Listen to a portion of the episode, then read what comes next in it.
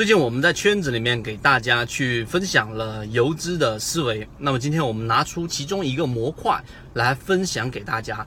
啊，我们都知道游资它本身就是我们所说的快、准、狠，天下武功唯快不攻，游资往往是以快取胜的。但是很多人会以为游资只有一种方向，就是我要快很准的超短线，每天盯盘。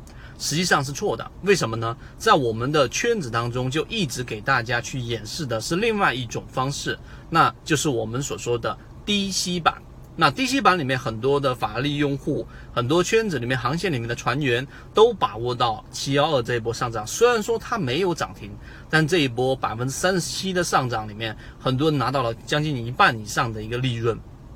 那我们说。低吸板到底需要去掌握的核心关键是什么呢？第一，一定是大方向的判断。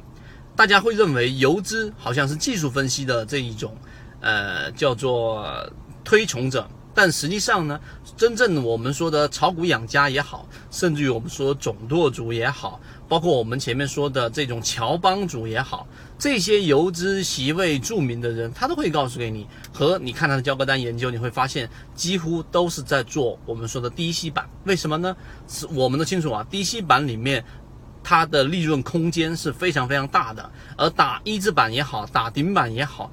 包括我们说的总舵主里面几乎不参与一字板，因为一字板狼多肉少。第二，一字板主要打的是确定性，也就第二天的一个冲高的一个确定性，而低吸板呢，往往打的是一个高的一个空间。这两者的确定性其实并没有我们所说的或我们想象中那样那么大那么大的一个差异。几乎只要你掌握好模式之后，你一样可以拥有确定性。第三个，DC 版呢，它实际上呢要有第。呃，三点核心的关键就是对于我们说的题材的热点的一个大方向上的判断，而真正的游资，它其实在技术分析上花的时间并不多，更多的是对大方向的判断。只要你大方向上判断好了，你买的这一个个股。或者你买的这一部分重仓的个股当中，他们所潜伏的板块是这一波主流当中不断轮换的过程当中的这些核心板块，甚至于它直接是龙头板块。于是，只要资金不断的去在里面流窜，最终一定会点燃你已经低吸和提前潜伏的个股类型。这一个做法里面，总舵主啊做的是最好的。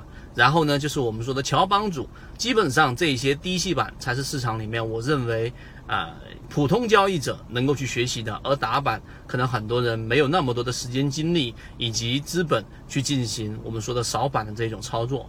所以今天我们分享了这三点，希望对于大家理解游资更加的深入。在游资这个角度，我们还叠加了里面的缠论分析里面的第二类型跟第三类型买点。顺便提醒大家，现在的整个大盘已经进入到了另外一种风格上了。